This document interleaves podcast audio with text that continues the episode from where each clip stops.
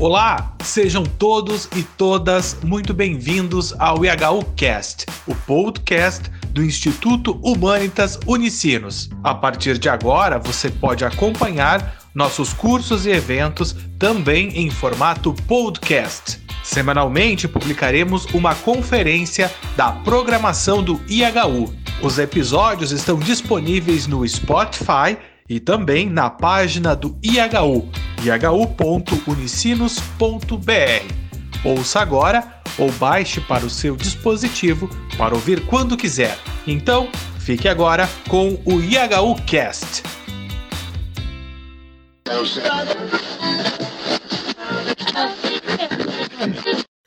Olá, sou Wagner Azevedo, do IHU. Sejam todas e todos muito bem-vindas e muito bem-vindos a mais um evento do Instituto Humanitas Unicinos IHU. Hoje recebemos a professora doutora Tatiana Vargas Maia, que apresentará a conferência Os, Nossos, Os Nacionalismos Religiosos na Política Internacional do Século XXI. Conferência que integra a programação do ciclo de estudos Populismos, Autoritarismos e Resistências Emergentes. Este ciclo, que inicia hoje e terá atividades até dezembro de 2021, tem como objetivo analisar criticamente os processos de emergência das ideologias e movimentos de diferentes cunhos, populistas, autoritários ou de resistência democrática no século XXI, em resposta ou como consequência das crises das democracias liberais do Ocidente. Recebemos hoje, então, a professora doutora Tatiana Vargas Maia, que é doutora em ciência política pela Southern Illinois University, mestre em Relações Internacionais pela Universidade Federal do Rio Grande do Sul, bacharel em História pela Universidade Federal do Rio Grande do Sul e bacharel em Ciências Sociais pela Pontifícia Universidade Católica do Rio Grande do Sul. Tem experiência na área de ciência política, com ênfase em relações internacionais, política comparada, teoria política e na área de história, com ênfase em história moderna e contemporânea. Atua principalmente nos seguintes temas: identidades políticas, nacionalismo e etnicidade, segurança internacional, política externa, democracia e autoritarismos, feminismo e gênero. Atualmente é coordenadora e professora do bacharelado em Relações Internacionais, coordenadora e professora da licenciatura e do bacharelado em História da Universidade de La Salle, professora permanente no programa de pós-graduação em Memórias Sociais e Bens Culturais da Universidade de La Salle. É também coordenadora do Comitê da Universidade de La Salle para o Pacto Universitário pela promoção do respeito à diversidade, da cultura da paz e dos direitos humanos e representante da Universidade de La Salle no Comitê Gaúcho, impulsor do movimento Eles por Elas da ONU Mulheres. Sem mais delongas, professora, a palavra é contigo. A gente agradece muito a sua presença pela primeira vez no IHU uh, e que seja também uma oportunidade para que a gente possa também compartilhar mais, mais vezes, mais momentos uh, como esse. Professora, pode ficar à vontade. Seja bem-vindo. Muito obrigada, Wagner, por uma acolhida uh, tão calorosa. Eu fico muito feliz, gostaria de agradecer ao IHU pelo convite e pela oportunidade de discutir um tema que para mim é muito interessante, porque ele participa da minha agenda de pesquisa, mas que me parece tem se tornado cada vez mais pontual e relevante para a nossa compreensão de política e de sociedades contemporâneas.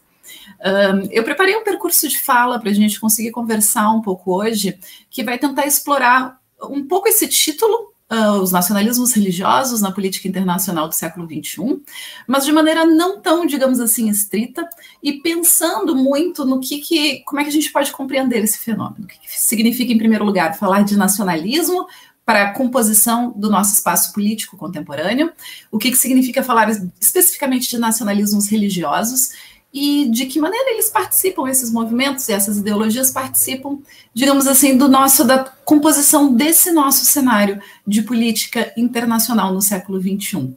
Vocês vão perceber também que eu não vou me ater exclusivamente à política internacional, porque me parece que uma das características, e esse é um ponto que eu quero discutir com vocês, dos nacionalismos é que eles diluem essas fronteiras. Uh, é um pouco falar de nacionalismo significa que a gente consegue e precisa conseguir transitar entre fenômenos domésticos e fenômenos internacionais para entender como eles se comunicam, porque isso me parece ser uma das principais características dessa ideologia, que é uma ideologia de formação de sociedades domésticas e de estados, mas que tem reflexos muito profundos para a composição do que a gente chama do sistema internacional e das relações entre os estados que compõem esse sistema.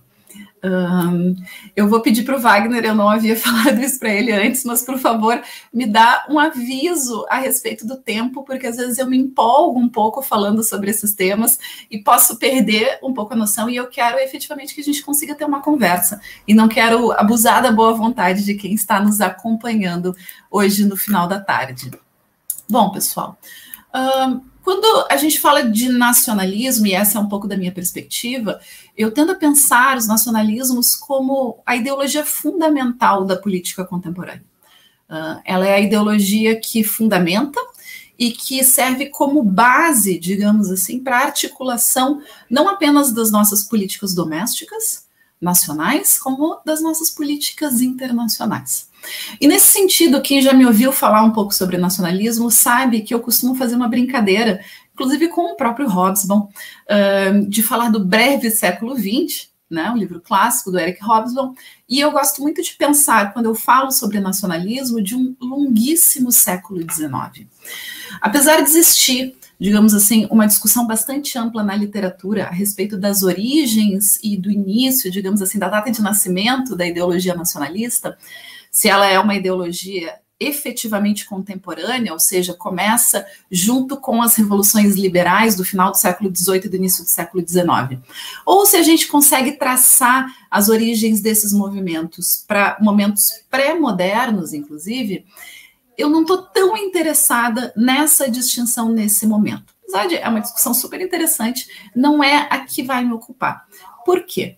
Porque me parece que, apesar dela ser uma discussão bastante específica da literatura a respeito de nacionalismo, quando nós queremos pensar na composição da política contemporânea, ela tem pouco peso nesse sentido. Digamos assim, ela, ela vai alterar pouco a respeito de como nós pensamos e entendemos a influência dos nacionalismos um, dentro dessa da configuração dessa política que surge a partir do século XIX. A minha posição particular é que nacionalismos eles são ideologias profundamente contemporâneas. Eles surgem e se desenvolvem no século XIX. A gente vai ter, digamos assim, um intervalo bem interessante entre 1776 e 1848. A gente passa então pela Revolução de Independência dos Estados Unidos, pela Revolução Francesa, pela Revolução Haitiana. Chegamos na Primavera dos Povos e a gente tem ao longo desse percurso, que é um percurso de um pouco mais de meio século, uma mudança profunda na forma como nós imaginamos e na forma como nós atuamos politicamente. Essa mudança é importante, porque para nossa história, para a gente pensar um pouco do que, que significa nacionalismos religiosos, então eu quero que vocês tenham um pouco de paciência comigo, certo? Eu estou pensando aqui o nacionalismo, de maneira geral, como uma ideologia que é herdeira do iluminismo. E como eu já antecipei para vocês, que vai avançar essa nova proposta de configuração sociopolítica. Ela vai avançar uma nova concepção de poder estatal, e, sobretudo, uma nova concepção de política e de soberania. Então, uh, ao avançar essa nova concepção, e isso acontece sobretudo nesses movimentos revolucionários da transição entre o século XVIII e o século XIX, o nacionalismo ele vai produzir não apenas uma reconfiguração de como sociedades domésticas se organizam, mas ele vai influenciar a própria composição do sistema internacional ele passa pela consolidação dos estados na Europa e ele nos leva até o movimento de descolonização no pós-Segunda Guerra Mundial. E aqui eu estou pensando sobretudo a decolonização dos continentes africano e asiático. Tem um autor que eu gosto muito, que é o James Mayer, que ele vai falar que o nacionalismo ele propõe ao longo do século XIX, e esse é um processo que vai ser concluído só no século XX, uma nova arquitetura desse sistema internacional. E é uma arquitetura que é baseada em dois princípios que, para quem acompanha e estuda um pouco de relações internacionais ou mesmo de direito internacional, são princípios muito familiares para nós, que é a ideia de uma soberania popular e de uma autodeterminação dos povos, certo? Por que, que o nacionalismo é importante aqui? E aqui a gente precisa pensar um pouquinho na história do conceito ou da instituição da soberania. O nacionalismo ele vai, pela primeira vez, uh, projetar a legitimidade de esquemas políticos, não em, digamos assim, realidades abstratas ou metafísicas, como nós tínhamos a justificação de cunho religioso uh, do poder soberano, do poder do rei, mas ele vai voltar isso para uma dimensão política da sociedade, ou seja, o poder reside naqueles que participam dessa sociedade. E, e esse novo construto, que a gente vai chamar de povo ou de nação, eu prefiro chamar de nação, uh, tem o direito de se autorregular. Ou seja, o poder emana da comunidade e ele é exercido por essa comunidade em prol dessa comunidade. Eu já falei um pouco das revoluções liberais e eu queria trazer uma citação do Hobsbawm para vocês, que eu acho que é uma citação que, pelo menos para mim, sempre deixa muito claro qual é esse movimento que está acontecendo e por, por que, que esse período revolucionário é tão importante. Se eu não me engano, essa citação está no terceiro capítulo do Era das Revoluções e o Hobsbawm vai dizer o seguinte: se a economia do mundo no século XIX foi formada principalmente sob a influência da Revolução Industrial Britânica, sua política e suas ideologias foram formadas pela francesa. A França fez as suas revoluções e as suas ideias. E a política europeia, ou mundial de fato, entre 1789 e 1917, foi amplamente constituída como um embate a favor ou contra os princípios de 1789. A França forneceu o vocabulário e as questões da política liberal e radical democrática para boa parte do mundo. A França forneceu o primeiro grande exemplo, o conceito e o vocabulário do nacionalismo. Eu acho essa, essa citação muito interessante, muito pontual, e eu sempre trago dela quando trago ela quando eu falo desse movimento de constituição de um novo sistema internacional, porque me parece que o Hobsbawm consegue aqui sublinhar de maneira muito eficiente quais são essas novas ideias que estão sendo avançadas por esses movimentos nacionalistas e por que elas são tão revolucionárias.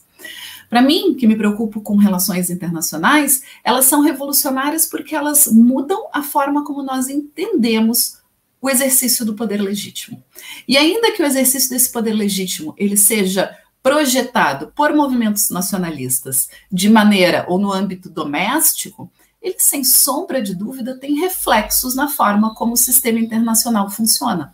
Se a gente pensa, então, uh, na ideia de autodeterminação dos povos, ela é quase que, digamos assim, um outro lado da moeda, a moeda internacional, para a ideia de uma soberania popular.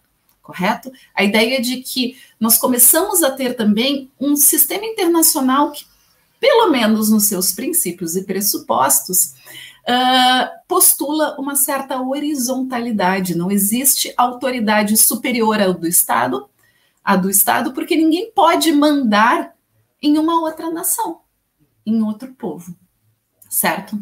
E daí, claro, Hobsbawm vai nos falar dos princípios de 1789, como eles são importantes para uh, configurar a política que vai até 1917. Aqui, 1917, a gente tem que lembrar que o Hobsbawm está falando especificamente da Revolução Russa. É interessante porque eu acho que o Hobsbawm ele é um tanto comedido nessa ideia de que os princípios de liberdade, igualdade e fraternidade vão apenas até 1917. E é por isso que eu sempre falo sua provocação de dizer que, em alguma medida, a gente ainda vive num mundo que é um mundo do século XIX. Me parece que se a gente for, digamos assim, bastante crítico a respeito de como a nossa política se organiza, mesmo no século XXI, a gente percebe que nós ainda estamos buscando alternativas para equacionar essa proposta de que as pessoas são livres, de que as pessoas são iguais e de que nós uh, estabelecemos laços sociais e políticos a partir do princípio da solidariedade, da fraternidade. A proposta iluminista do nacionalismo, ela busca fazer exatamente isso. Numa nação, nós somos todos iguais. Nós, e, e não é à toa que muitas vezes a retórica do nacionalismo ela ela recorre para uma ideia de fraternidade, não é verdade? Nós somos irmãos e que somos, perdão do clichê, todos iguais perante a lei. Porque nós mesmos criamos as leis. A gente sabe que esses são princípios, princípios bastante românticos, mas no momento do final do século XVIII e do início do século XIX, eles também são princípios absolutamente poderosos. São princípios que estão sendo articulados e elaborados para, digamos assim, desmontar uma ordem social e política anterior que a gente conhecia como o antigo regime e que era uma ordem, sobretudo, hierárquica, certo?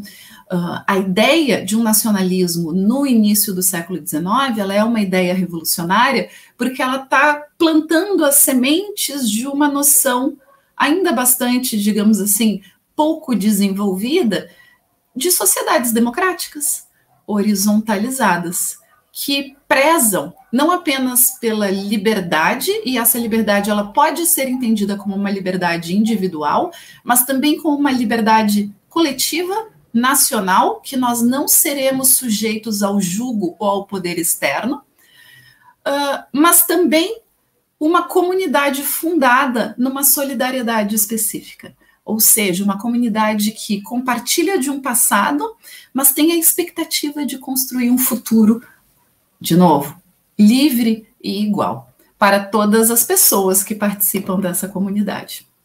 Isso é muito revolucionário, gente, não apenas porque a gente se livra, digamos assim, de noções muito estanques e hierárquicas de sociedade, e aqui, quando eu digo a gente se livra, eu estou sendo muito otimista, porque é óbvio que nós não nos livramos delas ainda, mas a gente começa a ter um vocabulário para falar contra elas e para imaginar um outro horizonte político. Uh, mas ela faz um outro, ela opera também um outro movimento, que é, de, é um movimento de secularização da nossa sociedade. Uh, e é um movimento de secularização justamente porque a ideia desse nacionalismo revolucionário do final do século XVIII e do início do século XIX é de se afastar da justificativa e da legitimação do poder de argumentos de ordem religiosa e aproximá-los, digamos assim, da nossa prática, da nossa vivência política. Então, tem um autor, um grande estudioso de nacionalismo também, que é o Jürgen Mayer, e ele vai dizer o seguinte: Nascido como um enteado do iluminismo europeu, a ideia do moderno Estado-nação é profunda e simples. O Estado é criado pelo povo dentro de um determinado território nacional. E essa ideia, aliás, é uma ideia com a qual nós estamos absolutamente acostumados e nós normalizamos ela profundamente, quase como se ela fosse natural. Fosse natural a ideia de que cada povo existe naturalmente e tem o seu território de direito e de destino. O nacionalismo secular, o continua, a ideologia que originalmente deu ao Estado-nação a sua legitimidade, afirma que a autoridade de uma nação é baseada na ideia secular de um pacto social de iguais, ao invés de laços étnicos ou de mandatos sagrados. É uma ideia convincente, com pretensões de aplicabilidade universal. Alcançou a sua maior aceitação mundial em meados do século XX e aqui, em meados do século XX, a gente está pensando no encerramento das grandes guerras, né? Que tem, inclusive, no seu, nos seus estupins e nas suas motivações, questões de nacionalismo também. Para o que nos interessa, tem, a gente poderia resumir essa conversa que eu estou tendo com vocês agora de uma maneira bastante interessante, que é pensar que, em termos da nossa justificação social, de organização social e de política, no momento de revolução liberal do início do século XIX, o que a gente está fazendo é uma troca. Nós estamos trocando Deus pelo povo.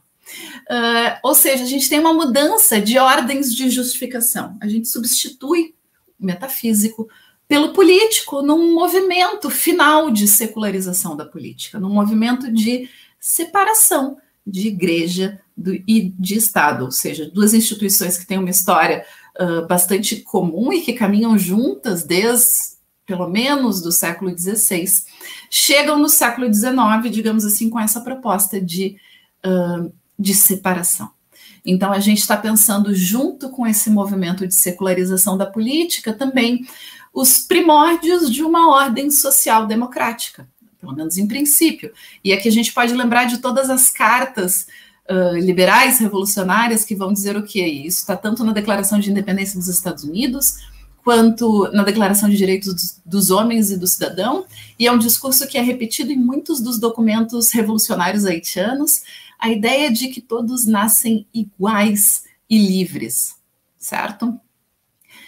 Nesse movimento, o que a gente percebe também é uma ideia de que a religião ela é uma prática que deveria ser uma prática privada e não uma prática pública.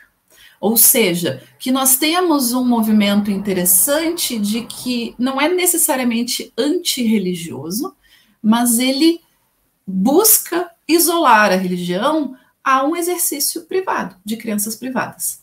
E pensar, então, se não numa separação, que nós sabemos que é bastante difícil, pelo menos num certo distanciamento cauteloso entre Estado e Igreja. Aqui eu quero fazer, digamos assim, um comentário entre parênteses que eu acho interessante, já para nos movermos para pensar o que, que significa falar de nacionalismo religioso e quais são as tensões e contradições nessa expressão da ideologia nacionalista específica. Alguns autores, quando pensam nesse processo, digamos assim, de consolidação das ideologias nacionais, e do impacto que, essa, que o avanço dessas ideologias nacionalistas tem sobre a nossa organização social e política, vão tentar sublinhar, como coloca Grenfeld num texto de 1996 dela, que o nacionalismo parece fazer um movimento de sacralizar o secular. E nós temos alguns outros textos que vão retomar não apenas o contrato social do Rousseau, mas também as formas elementares da experiência religiosa do Durkheim e pensar o nacionalismo como um tipo de religião civil. Ou seja, que parece que nesse movimento de secularização, nós não nos afastamos tanto de práticas de sacralização e de constituição de pontos e símbolos de referência para o nosso exercício social e político, mas que nós substituímos pontos que então eram de alguma forma religiosos e metafísicos por pontos muito concretos. Uh, o Santiago tem um texto de 2019, que, 2009, perdão, que vai, vai explorar essas questões de forma bem interessante, pensando sobretudo no caso dos Estados Unidos, que é um país que definitivamente é muito religioso, mas que publicamente essa, digamos assim, essa discussão e essa transição para uma simbologia que é cívica e não religiosa acontece de maneira muito bem sucedida. Pelo menos em um determinado momento da história, gente. E, e eu acho que o movimento contemporâneo do século XXI, desde 2016 nos Estados Unidos, nos mostra que essas separações elas não são tão perfeitas, tão limpinhas e tão nítidas como a gente gostaria que elas fossem. E que parte do desafio, então, de se pensar a influência de ideologias como nacionalismo, e no caso da nossa conversa aqui hoje, de um nacionalismo religioso, é justamente estar atento para essas nuances e para essas tensões e contradições. Um, por que fazer, digamos assim, todo esse movimento inicial de pensar o nacionalismo. Justamente para sublinhar e enfatizar que um traço que muitos autores que estudam essa questão vão trazer, que falar de um certo nacionalismo religioso parece ser uma contradição em termos, justamente porque, pelo menos em uma perspectiva histórica, nós temos um primeiro movimento de um nacionalismo que busca afastar a prática política e as nossas instituições de exercícios ou de denominações ou de influências religiosas. Por outro lado, a gente percebe também que esse movimento ele é mais desejado do que realizado. A gente nunca consegue fazer esse afastamento de maneira completa. Tanto que a gente percebe no final do século XX e no início do século XXI, justamente uma ressurgência de nacionalismos do, do tipo religioso. E aqui eu acho que a gente pode pensar o que, que significa falar de um nacionalismo religioso. A gente vai estar falando de maneira super direta e até um pouco redundante que a gente observa uma fusão dessa ideologia nacionalista, certo? Com uma crença religiosa específica. Então, aqui é interessante a gente pensar que nacionalismo e religião, eles são sistemas simbólicos que compartilham algumas características que são bastante parecidas. A Grenfeld vai dizer que ambos são sistemas culturais criadores de ordem, ou seja, eles constituem uma ordem social e uma ordem política, um, avançam normas para o comportamento social e político específicos. E o Brubaker vai dizer que eles são formas de identificação e modos de organização e segmentação social específicos. Eu acho que essa definição é bastante interessante. Uh, nação e nacionalidade é um tipo de identidade política, assim como uma confissão religiosa também pode ser. O nacionalismo ele é uma ideologia que vai avançar os objetivos da nação. Quais são esses objetivos? E nisso, digamos assim, esse é o grande guarda-chuva que nos permite chamar uma ideologia de nacionalismo, ainda que na prática elas possam se diferenciar no seu conteúdo. Todas elas vão postular objetivos comuns para a nação. E esses objetivos comuns têm a ver com aqueles elementos que eu já citei para vocês anteriormente, de soberania popular e autodeterminação dos povos. Todo nacionalismo vai postular a unidade, a identidade e a autonomia dessa comunidade nacional. Ou seja, ela é uma comunidade, um grupo social que é uno, ele não é divisível, ele, as pessoas que o compõem são idênticas entre si, compartilham de uma mesma identidade, e elas têm um grande objetivo, a sua autonomia política ou social, ou seja, não ser subjugado a domínio externo ou estrangeiro. Só que quando a gente começa a pensar em nacionalismos, a gente chega numa definição, num, num critério que é um pouco curioso, é tipo, tá perfeito, nós temos esses objetivos delineados, objetivos politicamente muito claros e muito familiares a gente, mas quem é que participa da nação? E é aqui que a discussão de nacionalismo, às vezes, ela fica um pouco difusa e até um pouco confusa. Por quê? Porque os critérios de participação e de pertencimento nacional, eles são múltiplos e variados. E eles variam, inclusive, para uma mesma nação ao longo da história dessa nação. Alguns autores e alguns pesquisadores, aliás, essa é uma linha grande de, dentro da discussão sobre nacionalismo, vão criar tipologias de nacionalismo. A tipologia mais clássica é de definir nacionalismos a partir da identificação desses critérios de pertencimento. Então, alguns vão dizer que nós temos nacionalismos étnicos, que vão apelar, digamos assim, para o pertencimento a uma etnia específica, uh, e aqui enfatizando muito o critério racial, inclusive, para que pessoas possam ou não possam fazer parte de uma nação. Uh, vão falar que existem nacionalismos culturais, que vão identificar questões como língua nacional, influência nessa língua, conhecimento de história e de hábitos compartilhados, religião, inclusive. Outros vão enfatizar nacionalismos que existem nacionalismos de tipo mais cívico, ou seja, que pensam no compartilhamento de ideias a respeito da política da nação. Só para deixar essa discussão um pouco mais clara, a gente pode trazer alguns exemplos, mas eu vou trazer esses exemplos enfatizando para vocês que essas coisas mudam, inclusive ao longo do tempo. Mas se a gente pega a Alemanha de 1935 com a promulgação das leis de Nuremberg, a gente vai estar olhando para um caso clássico, naquele recorte histórico específico, de um nacionalismo de tipo étnico. E a gente sabe que, digamos assim, a nacionalidade alemã ela permanece até hoje com alguns traços étnicos muito fortes. Um, para os brasileiros que moram no sul do país, a gente sabe, e nós somos um pouco familiares por causa da imigração alemã, que muitas pessoas que são nascidas e criadas no Brasil conseguem participar da nacionalidade alemã porque elas conseguem comprovar que elas são descendentes diretas de alemães. Um, o outro extremo, ou seja, esse tipo de nacionalidade étnica, ela é bastante exclusiva.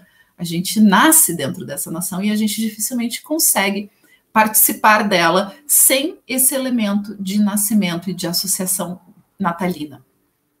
O cívico, por outro lado, na literatura clássica, vai ser apontado como estados como os Estados Unidos da América. E, de novo, isso está aberto para discussão e está aberto para mudança, gente. Mas o que eles querem apontar é que uh, os Estados Unidos, eles de alguma maneira têm um teste de nacionalidade que está aberto para qualquer pessoa de novo, em termos ideais, mas que nós não precisamos ser afiliados a uma cultura ou, ou a uma etnia específica para participar dessa nação. Quando a gente fala então de nacionalismos religiosos, a gente estaria explorando mais uma faceta dessa definição de pertencimento, certo? Que, que nações específicas avançam. Aqui a linguagem ela pode estar um pouco abstrata, mas eu quero lembrar para vocês por que, que esses critérios mudam ao longo do tempo para uma mesma nação. Porque eles dependem dos governos que estão construindo e avançando essas ideologias. Nós podemos ter governos que são bastante nacionalistas e exclusivos, e podemos ter governos que não são necessariamente tão nacionalistas assim, ou que têm uma concepção nacional um pouco mais aberta. Por que, que eu falei do caso dos Estados Unidos e de como, inclusive, essa, essa denominação dos Estados Unidos como uma nação cívica é bastante questionada? Nos últimos anos, o que a gente percebe, e isso está bastante expresso na política migratória da, dos Estados Unidos, é um fechamento. E é um fechamento ao redor não apenas de uma concepção étnica branca, que nos Estados Unidos a gente vai chamar dos WASPs, né, os, os anglo-saxões protestantes brancos, mas também de uma definição religiosa cristã. Então, muita gente vê nos, nos Estados Unidos do século XXI, no governo Trump, mas também em outros movimentos de milícia que estão mais espalhados pelo país, uh, a expressão de um nacionalismo cristão branco muito forte. E o que, que essas pessoas estão dizendo? Elas estão dizendo que para alguém ser americano, não basta conhecer a respeito dos Estados Unidos, não basta viver 25 anos nos Estados Unidos da América, não interessa nada disso. Interessa que a pessoa seja cristã e que ela seja branca. Então, quando a gente começa a falar de nacionalismos religiosos no século XXI, o que nós vamos perceber é justamente esse esforço. Por mais contraditório que ele pareça, é de uma ideologia de constituição nacional, de um espaço doméstico, que vai adotar como princípio orientador uma confissão religiosa específica. E eu estou falando dos Estados Unidos e do nacionalismo cristão branco norte-americano, porque ele é um pouco mais familiar para mim, mas a gente pode pensar em outros casos. Um caso que tem sido bastante discutido publicamente é o nacionalismo hindu na China, que está sendo, digamos assim, eh, promulgado e avançado e promovido pelo governo do Modi. Uh, a gente vai ter expressões de nacionalismos religiosos para muitas outras confissões religiosas. Então, o que a gente percebe aqui é que. E por que, que eu digo uma tensão ou até uma contradição? Porque parece que ao longo de dois séculos nós evoluímos de uma ideologia, do nacionalismo sendo uma ideologia revolucionária, secular, herdeira do iluminismo, para um momento em que nós conseguimos conceber uma junção religiosa que vai delimitar critérios de pertencimento para muitas nações no mundo a partir de questões religiosas. Um, alguns autores vão sublinhar que no século XXI não é apenas religioso, ele é étnico-religioso. Que ele sempre, que a gente sempre vai ver a associação nessas expressões mais radicais, não apenas de uma definição étnica ou racial, mas ela associada a uma definição religiosa. O que, que esses nacionalismos estão nos dizendo, então? Eles estão provocando e promovendo, em grande medida, um processo de revisão da Constituição Nacional, de revisão de quem são as pessoas que efetivamente participam nessa nação. Aqui a gente tem, digamos assim, uma virada interessante, percebam, que é não apenas ir de um movimento que se via aberto e essencialmente político no início do século XIX e radicalmente democrático para um movimento que está se fechando e adquirindo um caráter bastante exclusivista. Quando governos como o governo indiano, como o governo norte-americano, e por que não a gente pode explorar essa ideia, o governo brasileiro contemporâneo, fazem essa virada na forma como nós pensamos as nossas nações, eles estão fazendo um processo de revisão do que significa ser norte-americano, do que significa ser indiano, do que significa ser brasileiro. E a gente pode pensar que muitas vezes isso é só um processo simbólico que opera apenas no nível discursivo, mas eu quero provocar todos nós a pensar que ele tem efeitos profundos no nosso espaço político. E, sobretudo, porque a ideia nacional ela está historicamente associada à instituição da cidadania. Nós não temos instituição, nós não temos cidadania sem a ideia de nação. A cidadania ela operacionaliza essa proposta nacional de uma igualdade e de uma liberdade. Então, no momento em que nós estamos lidando com nacionalismos que são relativamente mais abertos, e eu não quero dizer abertos completamente, porque o nacionalismo ele é sempre um processo de delimitação de uma comunidade política, ou seja, ao mesmo tempo que ele inclui uma parcela da população, ele também exclui a outra, por um processo um tanto quanto exclusivista, que é se você não professa uma fé específica e se você não participa de uma etnia particular, você não vai ter acesso a esses direitos de cidadania. E pode parecer um pouco exagerado falar nesse sentido, mas quando a gente estuda e acompanha esses processos de redefinição do discurso nacional, e ele pode ser, ela pode ser uma, um processo de redefinição do discurso nacional em termos religiosos, o que a gente observa também são as consequências institucionais, políticas e sociais dessas redefinições. E são políticas de exclusão, por exemplo, eu quero que vocês se lembrem de uma cena que todos nós presenciamos ao longo do ano passado e desse ano, que foi a reunião ministerial uh, do governo Bolsonaro, no qual o ex-ministro Weintraub, em determinado momento, afirma que não existem negros, não existem quilombolas, não existem indígenas, não existem mulheres, existem brasileiros. Pode parecer uma frase banal e, digamos assim, de um nacionalismo até bastante chulo, mas eu queria provocar vocês a pensar que o que a gente está percebendo é justamente a comunicação pública, publicização de um processo de redefinição do que significa ser brasileiro. E esse processo, ele significa um apagamento das diferenças. O que me preocupa é que esse apagamento, ele muitas vezes opera não apenas, digamos assim, por um abafamento das diferenças, mas tudo permanece o mesmo em termos de acesso ao Estado ou exercício de direitos de cidadania, mas me parece que esse ele não é tanto um apagamento como uma exclusão de fato e de definir quem são os brasileiros e quem merece ter acesso ao Estado no Brasil. Esse processo acontece na Índia, esse processo acontece nos Estados Unidos. E a gente vai pensar, então, nesse momento, como é que religião afeta. Quando um governo ou um movimento nacionalista decide adotar critérios religiosos ou uma confissão religiosa específica para, digamos assim, estofar o conteúdo da sua ideologia, a gente vê duas consequências imediatas. Por um lado, a gente tem a politização da religião, e por outro, a gente vai ver, e isso é que me preocupa especificamente, uma influência crescente da religião na política. Um, a Grismala Bus ela vai pensar, digamos assim, em três ressalvas que nós precisamos observar quando a gente analisa a fusão das identidades nacional e religiosa. A primeira, a gente já falou um pouco, e ela vai dizer que esse nacionalismo religioso, então, Nesse nacionalismo religioso, a religião vai fornecer o conteúdo para essa nação, certo? A nação é definida a partir da religião. É nacional, é cidadão quem confessa essa mesma fé.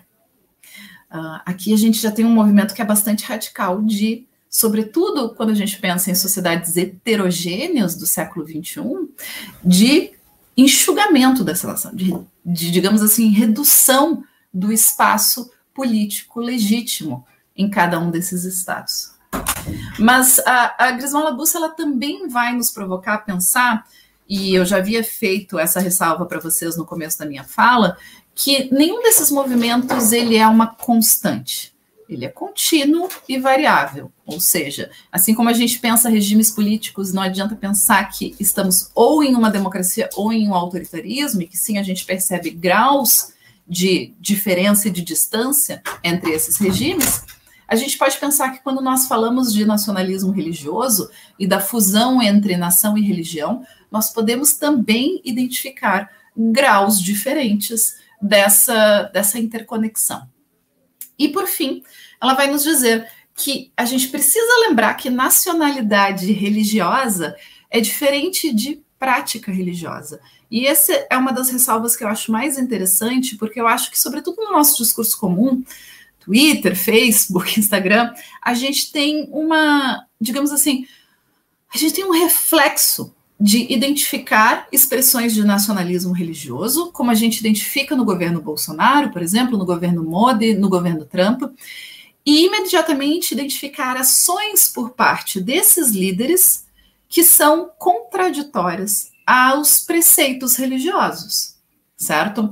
Então, como é que uh, o Trump se diz um nacionalista cristão, e eu não acho que ele tenha se dito especificamente, mas a gente percebe, digamos assim, na expressão política do governo Trump essa, esse apoio e com, se comporta como uma pessoa sexista que discrimina. Que tipo de cristão é esse? Quantas vezes a gente não viu essa, digamos assim, essa, exig, essa exigência nos nossos discursos políticos mais de senso comum, certo? Na nossa discussão política pública. Bom, se o Bolsonaro é um cristão, que tipo de cristão é esse? O que a, o que a Bussi está nos dizendo é que antes de acusar, enfim, a hipocrisia, a gente tem que perceber que adotar essa denominação religiosa ela pode ser diferente de praticar os preceitos dessa religião e que isso nos deixa numa zona um pouco cinza de dificuldade de análise. Eu acho isso interessantíssimo, porque eu sempre tendo a pensar movimentos e ideólogos nacionalistas como sendo adotando essa ideologia de maneira estratégica para mobilizar setores da população. Nesse sentido, o nacionalismo religioso ele pode ser muito poderoso, e eu acho que ele é.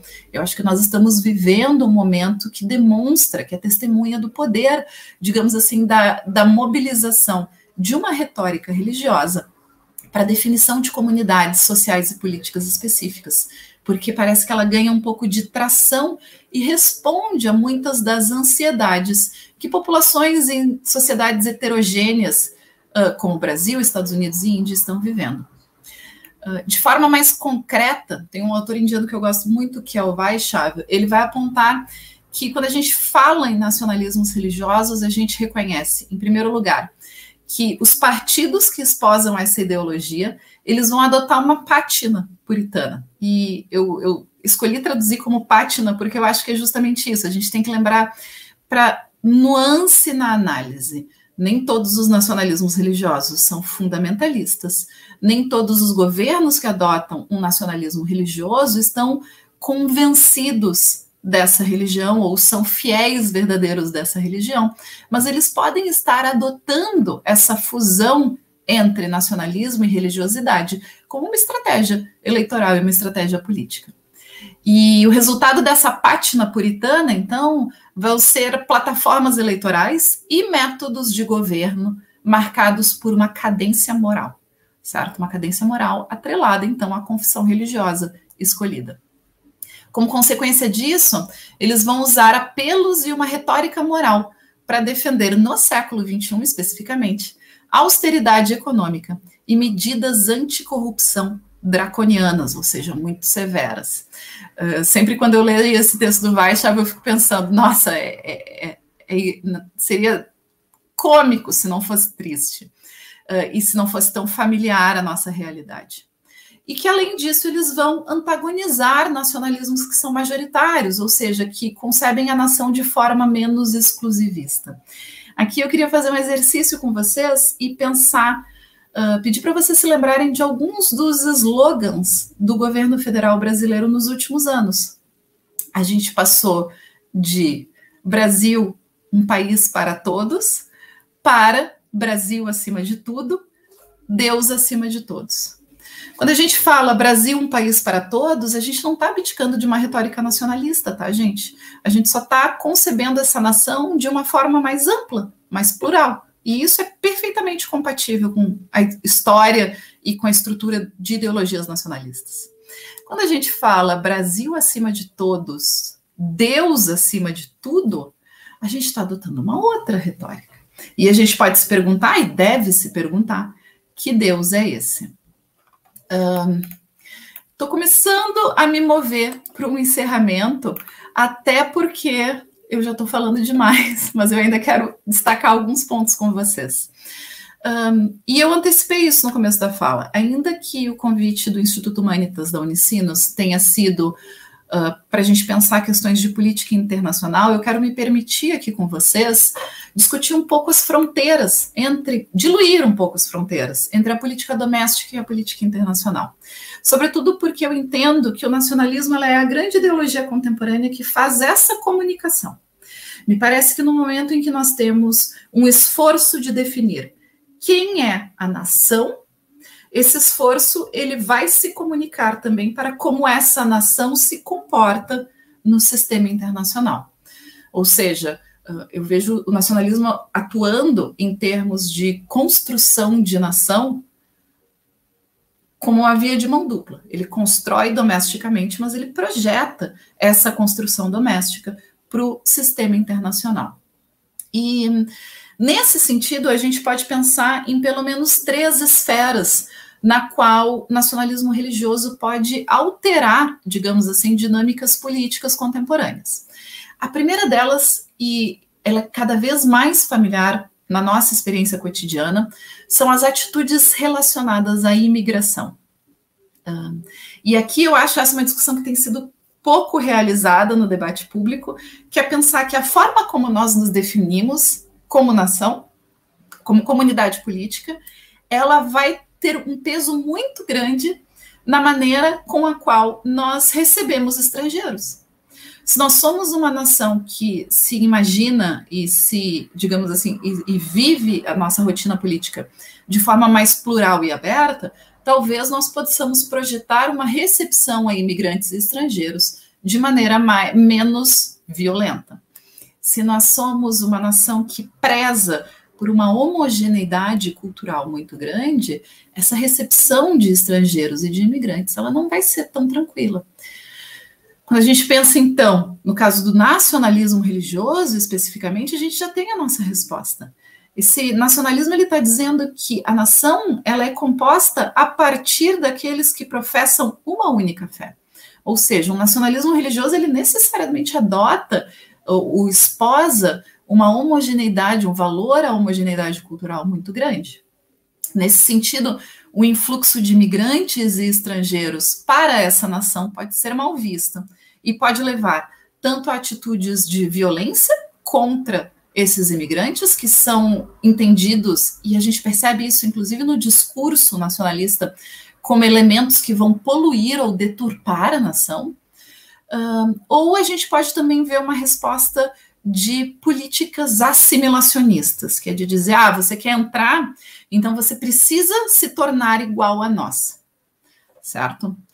A segunda esfera, e essa é a esfera que eu acho mais interessante para a gente pensar política no século XXI, é pensar que uma ideologia de cunho nacionalista religiosa pode afetar diretamente a definição das nossas políticas públicas. E aqui eu quero fazer um esforço de pensar política externa também como um tipo de política pública, certo, gente? Então, o que, que a gente vai perceber? Esse nacionalismo religioso ele vai viabilizar a influência de grupos religiosos na construção dessas políticas públicas. E se a gente pensa o caso do Brasil, desde 2019, a gente consegue observar isso com muita clareza. A gente pode inclusive, digamos assim, analisar o caso da nossa ministra da Mulher, da Família e dos Direitos Humanos, da Maris Alves, certo? Uh, o que isso significa?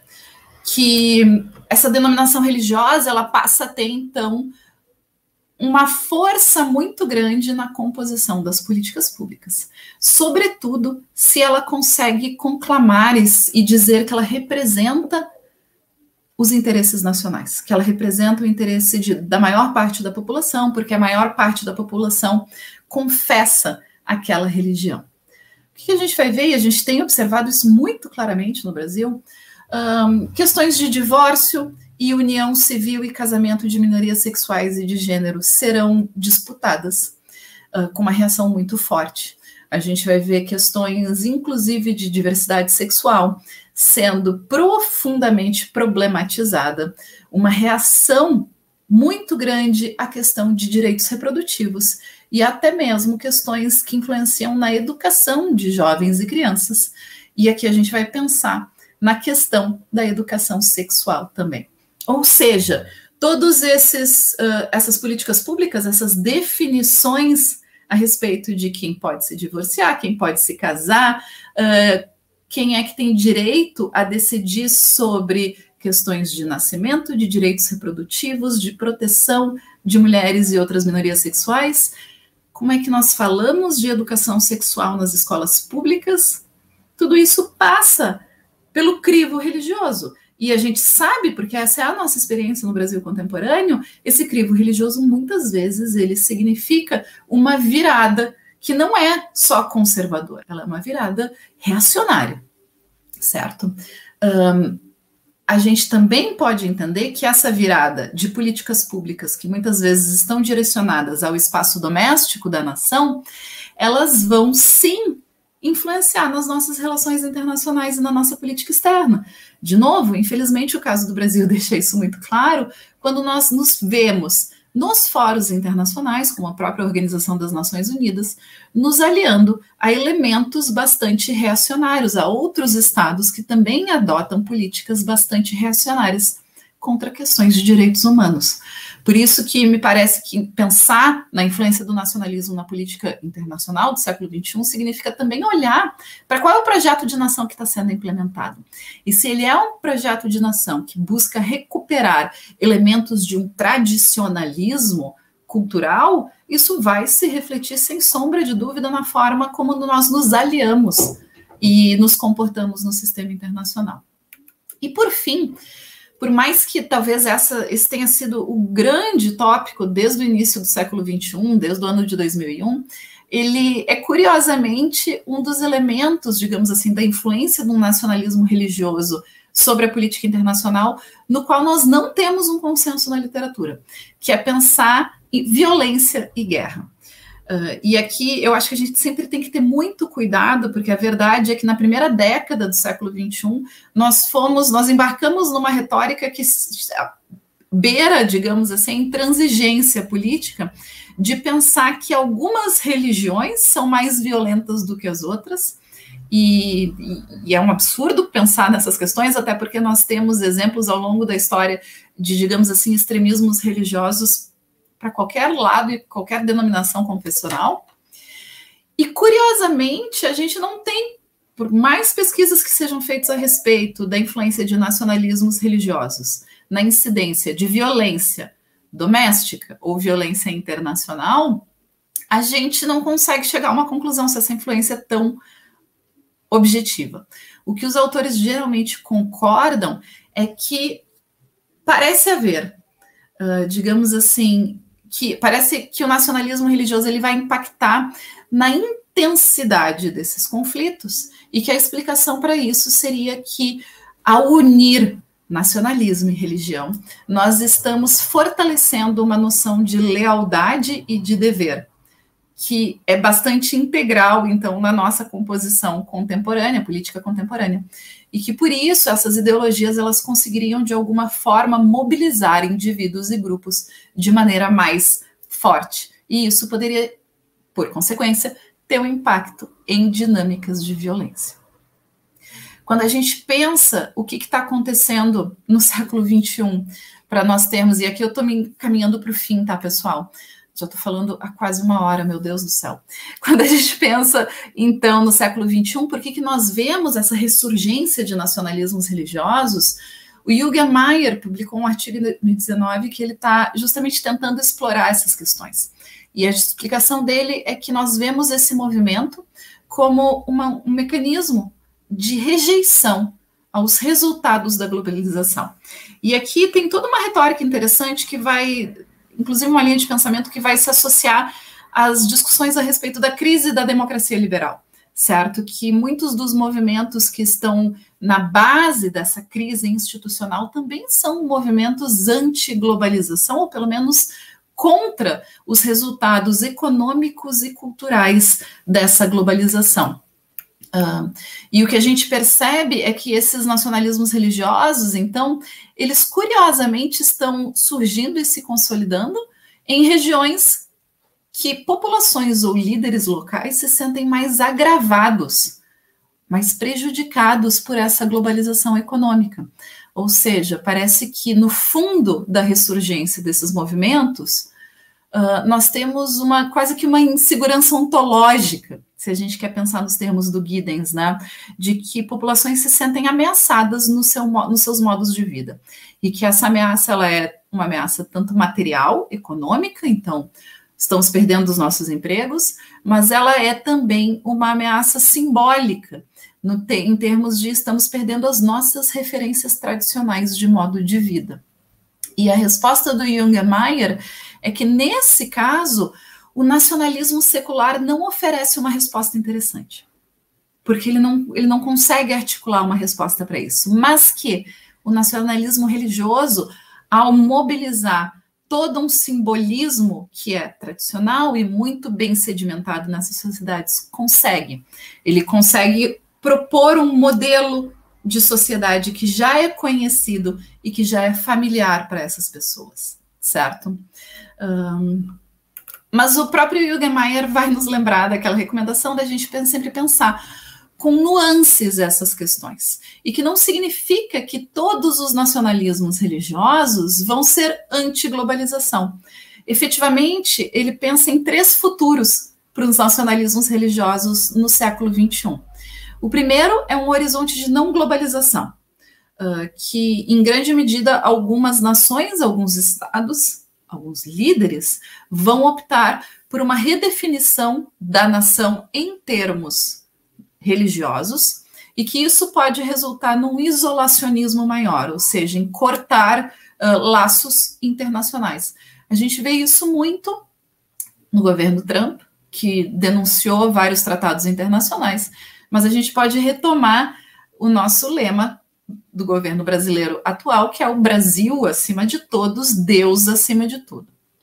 Ele também vê a possibilidade de uma reação antiglobalizante de cunho fundamentalista, e aqui um dos exemplos que ele usa é o próprio Estado Islâmico.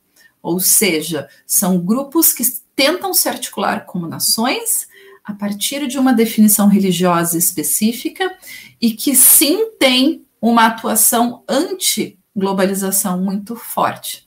Mas, e daí eu acho que é esse o terceiro futuro que nos abre para algumas questões interessantes para a gente pensar relações internacionais atualmente, a atuação desses nacionalismos religiosos no século XXI, é que nós podemos perceber alianças religiosas transnacionais, ou seja, que esses nacionalismos religiosos eles podem transbordar para o sistema internacional e criar novas alianças entre estados que esposam nacionalismos religiosos semelhantes.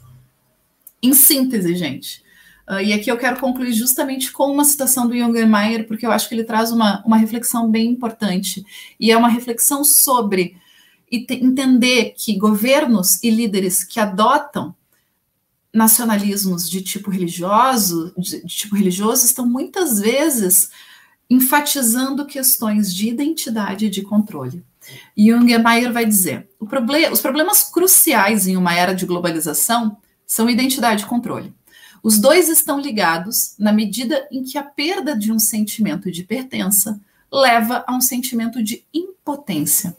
Ao mesmo tempo, o que foi percebido como uma perda de fé no nacionalismo secular, é experimentado como uma perda de agência e também uma perda de identidade. Ou seja, nós perdemos, no momento em que a gente vê fluxos econômicos e culturais que, de alguma forma, podem agredir o nacionalismo secular, a gente sente isso como uma perda de poder individual, muitas vezes. Ah, uma perda de identidade, quem nós somos, afinal de contas, numa sociedade que é tão heterogênea. Por essas razões, a afirmação de formas tradicionais de identidade uh, religiosas está ligada à tentativa de resgate do poder pessoal e cultural.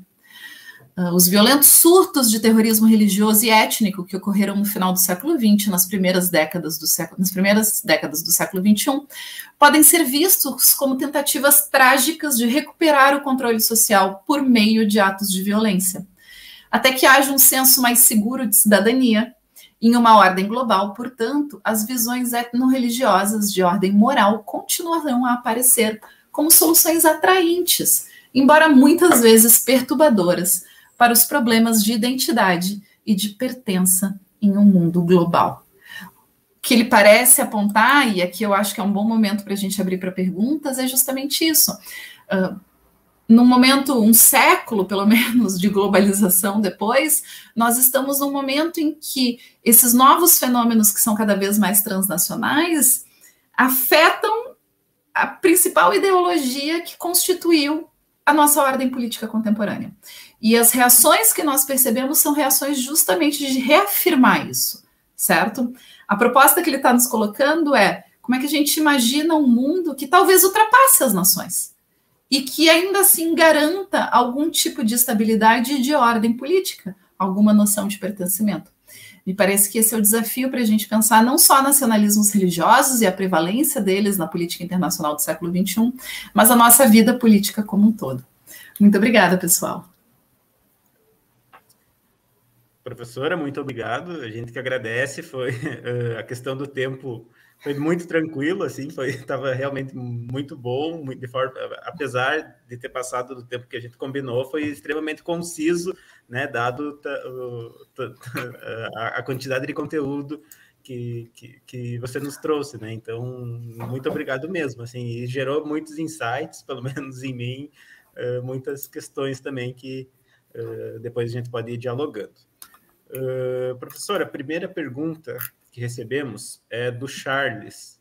Ele fala assim: Boa noite, parabéns pela apresentação. Qual o viés nacionalista no Brasil hoje?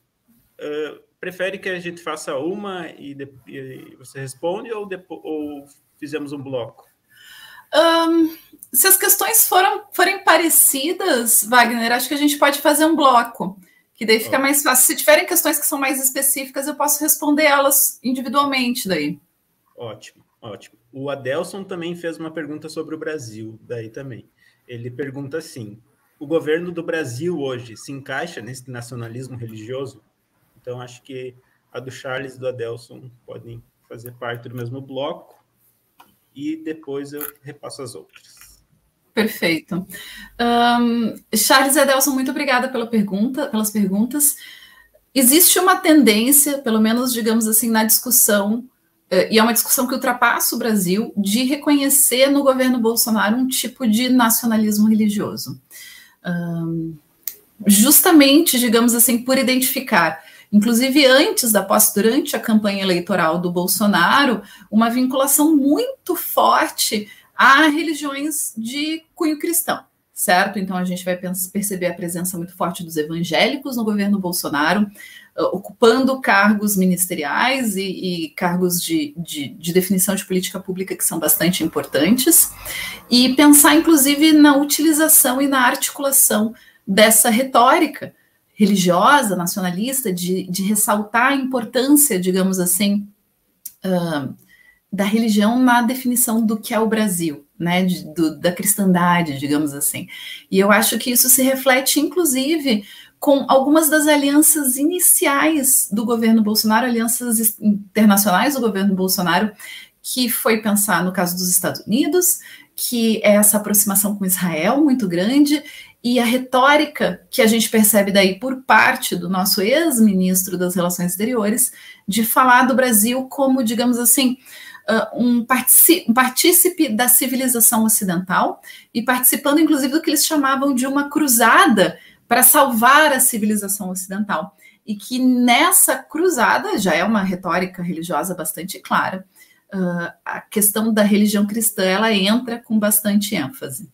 Então, eu não acho, e eu já vi autores uh, estadunidenses, já vi alguns autores ingleses, autores indianos, inclusive, dizendo, afirmando com, com bastante ênfase que o Brasil vive um momento de um nacionalismo religioso. E eu acho que isso é interessante para a gente pensar, inclusive, nas nuances que alguns desses autores que eu trouxe durante a minha fala nos, nos exortam, que é pensar em diferentes manifestações de um nacionalismo religioso, certo? Que ele não precisa ser, digamos assim, um nacionalismo, ele não precisa ser o mesmo tipo de, de, de manifestação que a gente vê na Índia do Modi, a gente não precisa ver idêntico aqui no Brasil, mas a gente pode pensar e tentar identificar de que forma a retórica religiosa contamina a nossa dinâmica política. E se ela está participando dessa dinâmica política como uma definição dos propósitos do Estado e do governo, me parece que sim, que a gente pode identificar esse viés religioso no nacionalismo brasileiro.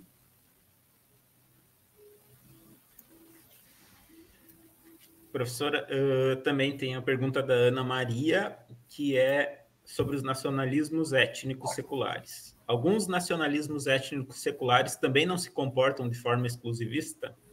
Sem dúvida, Ana Maria, perfeito. Um, o que a literatura tem apontado é que, curiosamente, no século XXI, e é isso, por isso que o Jürgen Mayer vai utilizar essa definição de nacionalismos étnico-religiosos, né? Ele não fala só de religiosos, mas que a gente vê uma aproximação muito grande entre essa expressão religiosa e essa expressão étnica, mesmo quando a expressão religiosa ela não é definidora de questões étnicas, certo? Então, por exemplo, no, no, caso dos Estados Unidos, se fala muito de um nacionalismo cristão branco. Significa que as populações não brancas dos Estados Unidos não são cristãs? Não é isso, mas é que na expressão política desse nacionalismo religioso há uma ênfase étnica, além disso. Um, essa é uma manifestação diferente do que a gente observou na Segunda Guerra Mundial, por exemplo, que nós tínhamos nacionalismos de tipo étnico, digamos assim, que não adotavam uma retórica religiosa tão grande. Mas sim, é possível. A gente pode ter expressões de nacionalismo étnico que são absolutamente excludentes.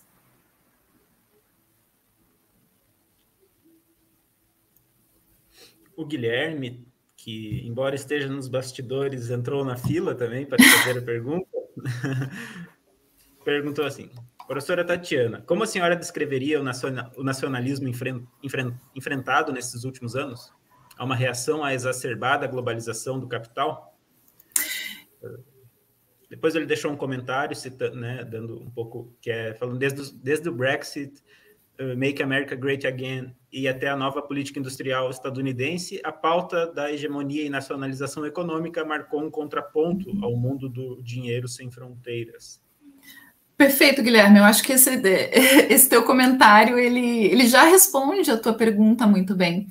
E, e daí, né? A gente percebe que parece que a gente chegou em 2015 e as pessoas falaram: nossa, ascensão do nacionalismo. E eu tenho brincado com muita gente dito, não é ascensão do nacionalismo, porque ninguém nunca deixou de ser nacionalista, né, gente? Vamos lá. Uh, o que a gente percebe é que nós temos momentos de uma manifestação maior ou uma manifestação menor de sentimentos nacionalistas. Mas existem muitas pesquisas de opinião que vão acompanhando séries históricas e que vão nos mostrando que o que acontece é que a gente nunca tem uma queda nos níveis de nacionalismo. O que a gente tem muitas vezes é que tem um aumento na forma como eles são manifestados. Um, o Jürgen Mayer, nesse texto de 2019, ele traz esse argumento, e ele é um argumento muito parecido com o que o Castells traz no último livro dele, que é o Ruptura, que não é sobre nacionalismo especificamente, é sobre a crise da democracia liberal.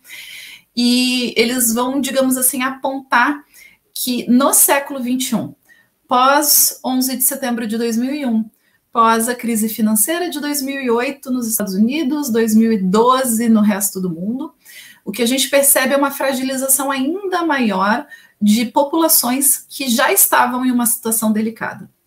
Então, por exemplo, no caso dos Estados Unidos, a base eleitoral do Trump ela não se fragilizou subitamente em 2015 ou 2016. Ela já estava fragilizada há muito tempo. Uh, mas a retórica nacionalista ela consegue ser articulada por líderes de modo a oferecer uma resposta que parece muito lógica e intuitiva, certo? Que é nós tentamos essa proposta, que é uma proposta supostamente cosmopolita, aberta, uh, globalista, para usar a retórica desses mesmos líderes. E olha onde ela nos trouxe. Então, talvez a resposta seja justamente essa: romper globalização do capital, mas eu gosto de pensar isso e, e de identificar como isso rompe, digamos assim, algumas questões que não são apenas econômicas e que viram questões simbólicas, que é pensar, uh, por exemplo, reação contra imigrantes, reação contra estrangeiros. Né? Então, eu acho que a gente tem que pensar, tu tá, a tua intuição está bem correta, mas não é apenas uh, questões materiais e econômicas, eu acho que ela transborda para questões simbólicas e culturais e políticas também. O Pedro Becker deixou um comentário também falando assim: penso que o estudo das religiões na escola, por um viés crítico interdisciplinar, pode ser de grande contribuição para impedir o fortalecimento de tal nacionalismo religioso. E eu acrescento também, de forma como de pergunta, uh, no comentário do Pedro, que seria também pensar se. Uh, a obscurecência, digamos que obscurecer, melhor dizendo, obscurecer a religião no debate público também não é uma forma de fortalecer um nacionalismo religioso, no caso, se a gente, em, em suma dizendo, se fosse declarado partidos de fato, partidos religiosos, né, como a gente for ver na Europa, os partidos cristãos de forma muito forte, uhum. uh, não, taria, não traria de forma mais uh, lúcida, digamos assim, a, a pertença religiosa para o debate político? Pois é, eu acho que essa é uma das questões, Pedro e Wagner, que a gente não responde, por isso que eu acho que eu comecei a palestra provocando vocês, né, que a gente ainda está no século XIX, a gente ainda vive nesse mundo do século XIX, que é, a gente vai ver esse movimento ali no início dos 1800, de um rompimento entre ordens políticas e ordens religiosas, e uma tentativa, digamos assim, de privatização da experiência religiosa, que eu não sei se a gente consegue fazer em algum momento. Um, e eu acho que esse fracasso acaba nos assombrando em vários momentos ao longo do século XIX, ao longo do século XX, no século XXI. Eu tendo a acreditar e concordar contigo, Pedro, que sim, que se a gente abre, digamos assim, para um estudo pluralista das religiões, e eu acho que não precisa ser na escola unicamente, pode ser em vários outros momentos, a gente desmistifica, digamos assim, uma certa uma certa soberania religiosa, entende? Que muitas vezes, sobretudo em estados que têm uma população que adota uma única denominação, isso pode acontecer. Um, é, é, parecido de pensar uma experiência um pouco cosmopolita em termos de política e de contemplar a diversidade das nações sem necessariamente afirmar a superioridade de uma nação sobre a outra. Um, mas eu não sei se a resposta é tão simples, porque eu sei que isso já foi tentado também. E, e me parece que, e por isso que eu gosto muito desse texto do Jürgen Mayer, me parece que existem condições materiais para o acirramento desses problemas que são muito urgentes. E que talvez a gente tenda a cair numa falácia, acreditar numa falácia de que nós conseguimos resolver isso apenas no âmbito ideacional, né, falando, mostrando que existem outras religiões, sem, sem digamos assim, uh, resolver questões materiais muito concretas, que são questões de pertencimento. Né?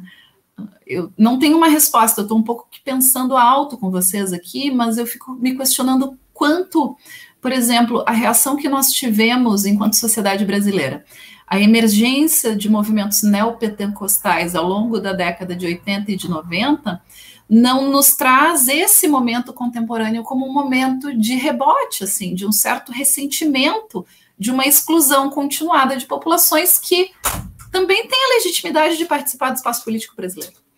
Uh, então, eu acho que a gente tem que pensar nessas dinâmicas, digamos assim, de maneira articulada e não achar que só. Ah, se eu falar para as pessoas que todos nós somos iguais, independente da nossa, do nosso gênero, independente da nossa religião, talvez gente, as pessoas vão se convencer disso. E eu acho que a gente já está no ponto que de perceber que não, que o convencimento não é tão simples assim, né? Que tem alguma outra dinâmica por trás. E daí eu acho que apontar dinâmicas de segurança, por isso que eu trouxe o termo de segurança ontológica, né? Porque eu acho que ela articula as duas as duas dimensões muito bem, uma dimensão material e uma dimensão ideacional, uh, pode nos dar uma resposta mais interessante.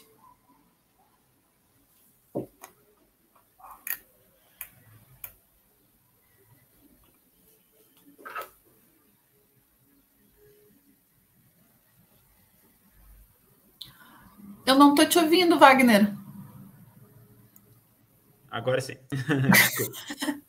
O Leandro pergunta assim: parabéns pela apresentação. Em que medida é possível compreender os medos preconizados nos nacionalismos contemporâneos em face às possíveis ameaças da globalização? Um, eu acho que a gente. Eu acho que a gente precisa, Leandro, identificar a realidade desses medos, que para muitas pessoas eles são uh, não apenas medos projetados, mas que foram medos realizados. A verdade é essa eu, eu, discuto com os meus alunos, às vezes, que, que a gente pensa em diferentes retóricas políticas e tem um elemento que a gente deixa de lado, porque ele é um elemento que complica muita coisa, que é, digamos assim, o horizonte de duração temporal de alguns projetos. Então, por exemplo, tem um livro que infelizmente não está traduzido, mas é um livro bem bacana, que se chama As Viagens de uma Camiseta na Economia Global, que é de uma autora abertamente liberal e, e que vai fazer uma defesa do liberalismo, investigando a produção global de uma camiseta de algodão. E uma coisa que aquele livro deixa muito claro e que é muito interessante é que o projeto de desenvolvimento liberal, que muitas vezes é o projeto de desenvolvimento ao qual esses movimentos nacionalistas estão respondendo, ele é um projeto de desenvolvimento a longuíssimo prazo. E a autora, em diversos momentos, vai falar, e ela vai comparar, por exemplo, a situação da China contemporânea, do trabalho na China contemporânea, com a situação dos Estados Unidos no século XIX. E vai dizer: eventualmente, a situação de trabalho da China vai ser tão boa quanto é a situação de trabalho dos Estados Unidos agora. Acontece que, eventualmente, aqui eu estou roubando a frase do Keynes, estamos todos mortos.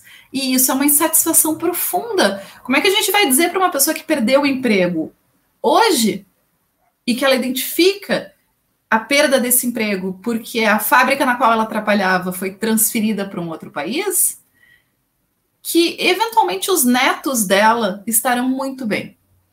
Porque ela sequer tem a segurança que ela vai conseguir sobreviver esse momento, né?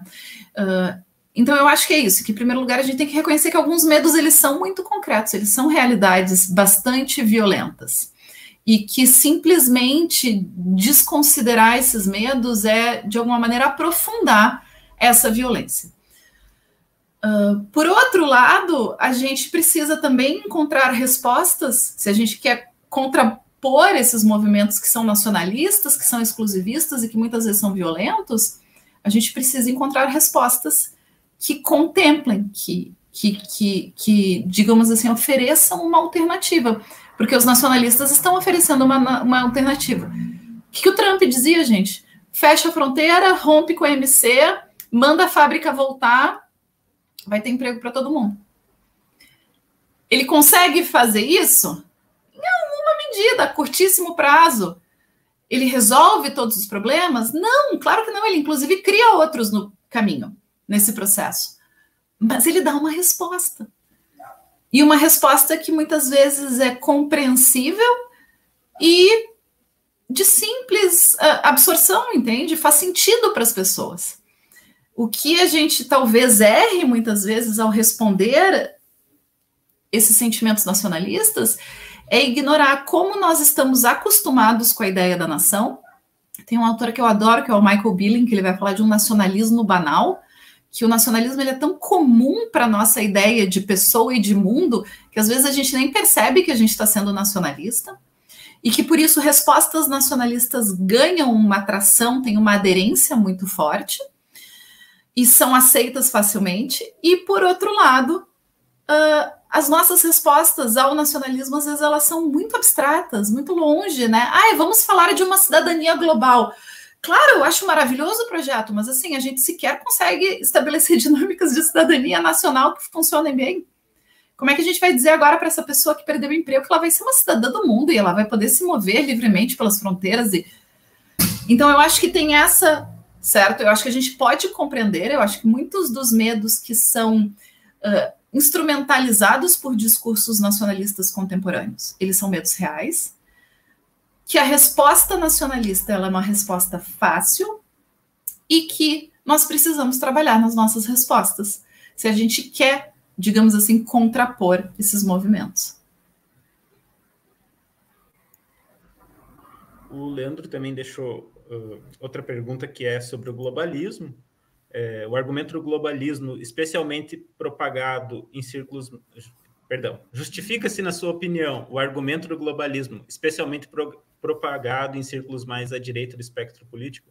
Eu também pergunto, é, enfim, acho que as, tu comentaste em algum momento da, da tua fala também sobre a questão da, de como a violência uh, e os conflitos no início do século XXI vão, vão ganhando corpo também a partir do, do discurso religioso. E minha pergunta vem também um pouco na, no sentido, talvez não seja até, não de caráter tão científico, mas mais mesmo para saber a sua opinião, se a, a, leitura do Huntington no Choque de Civilizações, em 93, é mais uma leitura de análise, é uma teoria que ele cria de análise da realidade, ou é uma teoria que orienta uma política externa futura? Eu acho o Choque de Civilizações uma leitura bastante ideológica e bastante, digamos assim, oportuna para aquele momento, Wagner.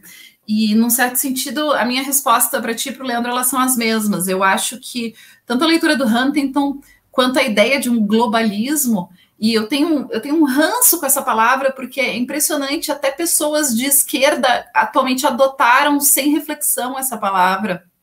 Uh, e, e, não percebem que a gente, utilizando ela, reforça o próprio discurso dessa direita nacionalista. São espantalhos. Né? Uma coisa é a gente identificar que processos como a globalização financeira, a globalização econômica trazem problemas. A outra coisa, e que me parece que está muito bem sedimentada na retórica de um globalismo, é achar que existe uma conspiração mundial para que isso aconteça de determinada maneira.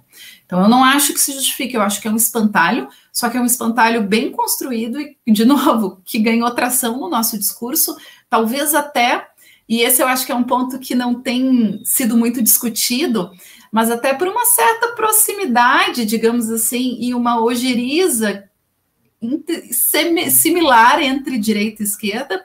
Acho que a gente tem que lembrar que movimentos anti-globalização, eles não começaram na direita, eles começaram na esquerda, se a gente for voltar para Seattle, por exemplo, e os primeiros protestos contra o MC. Um, só que é mais complexo do que isso, né? Assim como Wagner, a, questão do Huntington é muito mais complexo, é um espantalho, a ideia de civilizações, que a gente consegue dividir o um mundo em oito civilizações, são isso, né? Oito, nove civilizações é um espantalho, e é um espantalho um pouco mal feito, mas são espantalhos que servem muito bem a propósitos políticos específicos. E no início do século XXI, serviu maravilhosamente bem para o executivo norte-americano.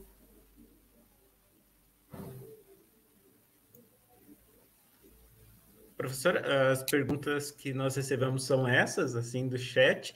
Uh, eu ainda teria mais algumas perguntas, mas também pelo tempo, acho que a gente pode deixar para alguma outra oportunidade também.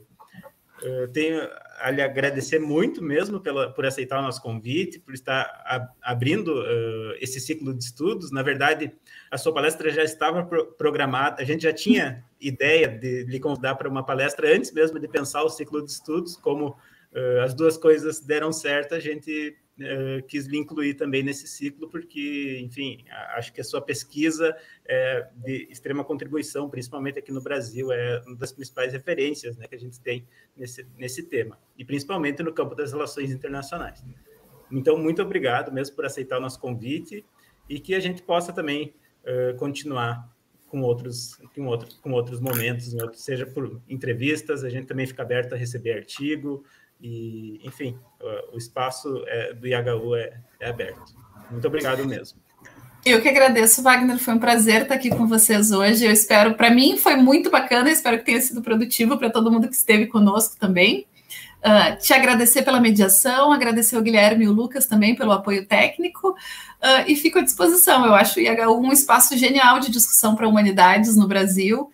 Para mim é uma honra poder participar e fazer a abertura desse ciclo tão importante.